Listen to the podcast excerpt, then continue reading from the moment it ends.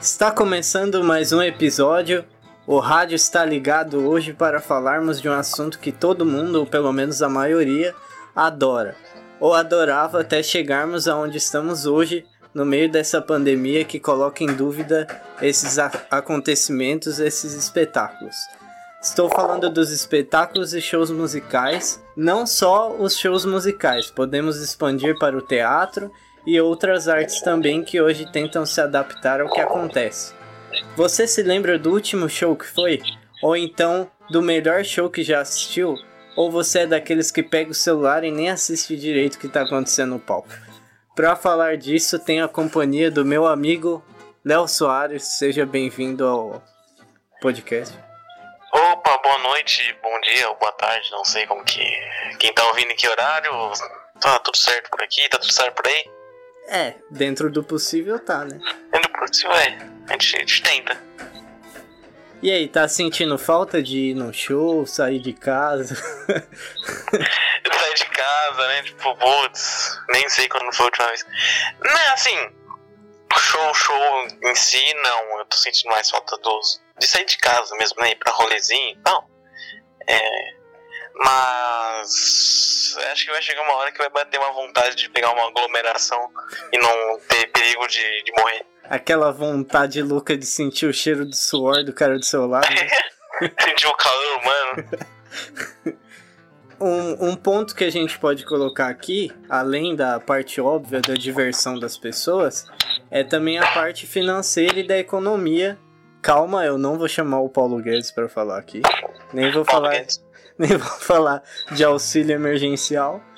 Mas eu peguei de exemplo uma matéria que saiu no G1 no dia 29 de setembro de 2019, que falava sobre o Rock in Rio. E o começo da notícia falava: o Rock in Rio vai atrair mais de 450 mil turistas e movimentar 1,7 bilhões, segundo a Secretaria de Turismo do Rio de Janeiro. Sendo do Rio de Janeiro, nada é muito confiável. Mas estava é no G1 700 mil pessoas devem participar da festa. A estimativa é que 60% do público seja de fora do Rio de Janeiro e o evento atrai visitantes de 73 países e de todos os estados do Brasil. A expectativa de permanência dos estrangeiros é de, de 4 a 5 dias e dos visitantes nacionais de 2 a 3, a não ser que durante o Rock in Rio um deles engravide alguém e aí complica as coisas e aí talvez o cara tenha que ficar. Essa é a... mais, de, mais de ano. É, sim.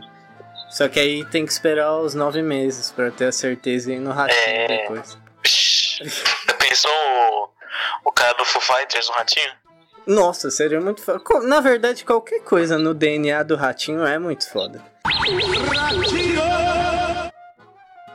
Eu, eu, eu, não gosto muito do, da pessoa ratinho por vários motivos, mas esse quadro eu não tenho como criticar. A Lady Gaga. a Lady Gaga foi lá na favela, né? Vai saber se ela teve um caso amoroso. Ah, e ela participou do é, Lar Docilar do Luciano Huck.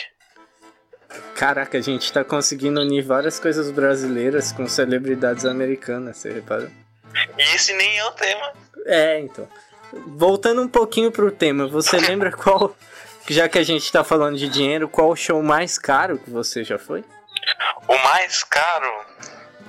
Eu preciso pensar, mas eu acho que. Puta, você me pegou porque. Normalmente eu, não, eu sempre paguei meia, né?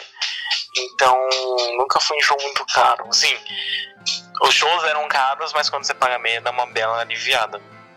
Talvez tenha sido o Pop Load de 2017, que era um festival então eu acho que na época eu paguei coisa de 200 reais, 150 para um festival de uh, seis bandas mais ou menos. É, Todas então era o primeiro lote. Oi? Não, não, não, nem todos. É, era. Deu uma aliviada porque também era o primeiro lote, fui um dos primeiros a comprar. Então até que saiu barato. É, não, não eram tão desconhecidos, eu não vou lembrar de cor o set li, o o line-up, mas Depois tinha, que eu ouvi tinha tribalistas não, que você adora? Não tinha tribalistas, é, ainda bem, porque senão não ia. Então, não, não, nem que me pagassem eu iria. Então, Nossa, me pagando eu vou em qualquer show, cara. Qualquer um. é, não sei se qualquer um, mas tudo bem. É, é que a gente fala qualquer um, né? Aí quando paga, mas você vai, você quer devolver o dinheiro. É. Bom, eu lembro do show mais caro que eu fui, porque eu só fui em dois na minha vida. que inclusive foi com a sua companhia. Mas Os aí- dois. Os dois, é. Eu tô tentando lembrar, é que teve de banda independente, né? Eu tô falando show, mas de banda que Ah, não sim. seja independente. Eu tô tentando lembrar se eu cheguei aí em outros, mas realmente eu não fui. A não ser aquele que tem da Paulista, que não é que você pagou pra estar no show, é que você tá passando e na hora ali na Fiesp tem algum artista É, tocando. É, ali o que você pagou é os seus impostos. É, que é caro. Olha aí, a gente Que é tá caro, falando do é mais caro. é. É mais de um Lollapalooza por ano. Ai, vai- daqui a pouco vai entrar um neoliberal aqui no podcast. Vou falar, olha aí, eu sempre disse. Vai aparecer o velho da van. Você sabia que nos primeiros 100 dias do ano você não trabalha, você só paga impostos e sei lá o quê? Pá. Não podia falar isso. Coloca um, um ratinho aí. Ah, quando a gente falou do Ratinho, é lógico que vai ter a vinheta do Ratinho. E vai Opa. ter agora também.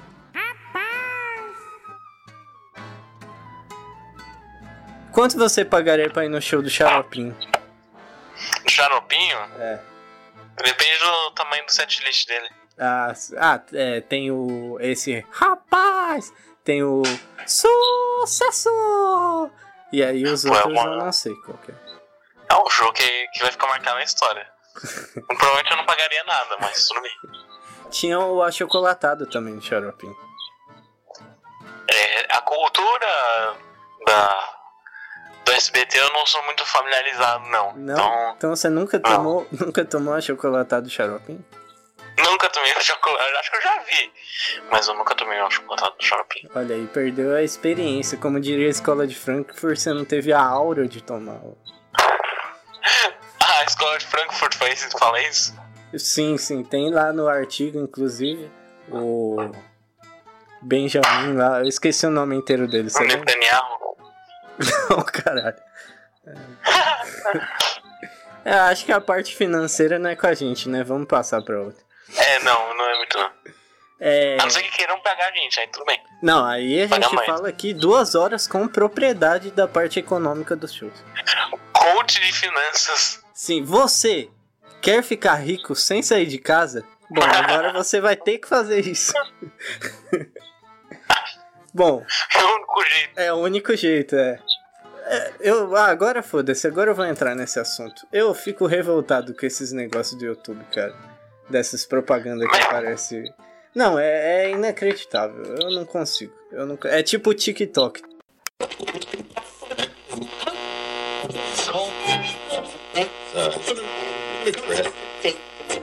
Para dar um exemplo bem claro, pegamos a palavra de Jason Nunes, baixista da banda Rádio Ataque, que já possui 10 anos de existência. Ele também faz parte do Conselho de Cultura do município de Osasco.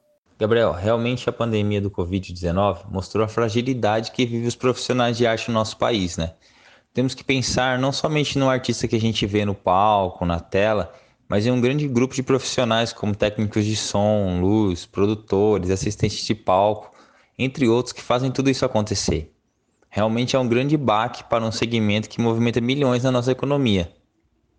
E a gente está acompanhando né, grandes artistas com suas lives, com grandes produções, repletas de patrocínio, produções essas que necessitam de um grande aparato tecnológico, algo que não abrange a grande maioria dos artistas do nosso país e que não teria o mesmo retorno para todos, né? Financiamentos coletivos, aulas online, venda de material, show e atividades exclusivas têm sido a saída para alguns profissionais. Mas como pensar somente nessas alternativas, sendo que os consumidores de arte e cultura também sofreram financeiramente com a pandemia? Por isso é de extrema importância né, o auxílio na esfera pública, o auxílio emergencial que tramita nos municípios, a PL 253 que tramita no Estado e a Lei Almir Blanc que está na esfera nacional. Somente com auxílio direto por parte do Estado e da União, é, esse grande grupo de profissionais conseguirá superar esse momento tão difícil com dignidade.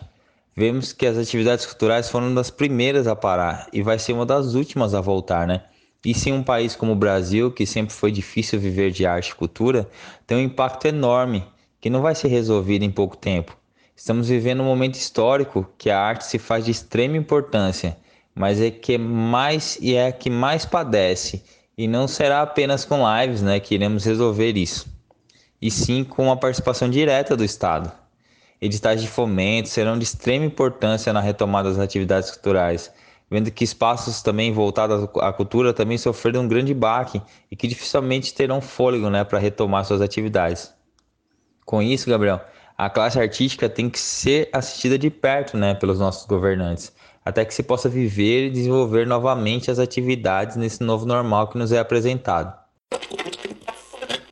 Tá, parte 2. Artistas independentes na pandemia. Live, fazer uma vaquinha, criar muito conteúdo para redes sociais. Qual o caminho para os artistas independentes em um país que nesse momento está não está preocupado com seus artistas, sua cultura e, pelo que a gente vê, também não está preocupado com a saúde, que seria o principal. É, sem o dinheiro dos shows, eles buscam alternativas em editais ou ajudas de fora, externas, ou entre si, né? A gente vê muitos artistas independentes tentando se ajudar aí. Você que tá vendo lá de fora, eu no caso, para quem não sabe, eu, de certa forma, de certa forma não, eu sou um artista independente, tenho a minha, a minha banda, que não é só minha, né? Que se chama Mapaches. E realmente a gente fica tentando buscar é, o que pode fazer, já que a gente não pode fazer show. Mas você, Léo, como você vê isso de fora? Tipo, é muita coisa, é muito conteúdo, e aí você não vê tudo. Ou não, o artista tem que fazer mesmo, porque senão ele não tem o que colocar. Como você tá vendo esse momento, assim, pros artistas independentes? Eu acho que no começo quem teve a ideia das lives e tudo mais é de ter ganhado uma grana. Eu lembro também que no começo tinha muita, muito disso para arrecadar fundos, não só para eles, como para entidades carentes e tudo mais. Pessoas que estavam precisando na época. Eu acho que agora já saturou bastante. Eu não vejo mais muita gente grande fazendo. É, você pode ver que teve aquela live que durou um dia inteiro, que não foi exatamente uma live, né? Porque você, perdão, você percebia que eram artistas que já tinham gravado o vídeo, é, que era meio que um Help Africa dos anos 90, 80, ah, eu acho. É, então passou na Globo, passou em tudo que era canal, no TNT, né, que foi organizado pela Lady Gaga. Eu não vou lembrar o nome agora. Eu também não vou. Mas. Eu lembro que foi aquele que a Anitta não participou, mas não participou. É. Então acho que no começo até foi bom assim, mas agora saturou. Agora virou mais coisa de meme. Tipo o cara lá do cavalo que foi parar não sei onde. É. Teve mas... o Bruno Marrone também, é muito bom. Você viu? É. Obrigado aos amigos, colegas, famílias que estiveram com a gente, que acompanhou essa trajetória nossa aí. Eu guarda, eu não sou vagabundo, eu não sou delinquente, sou um cara carente, eu dormi na praça.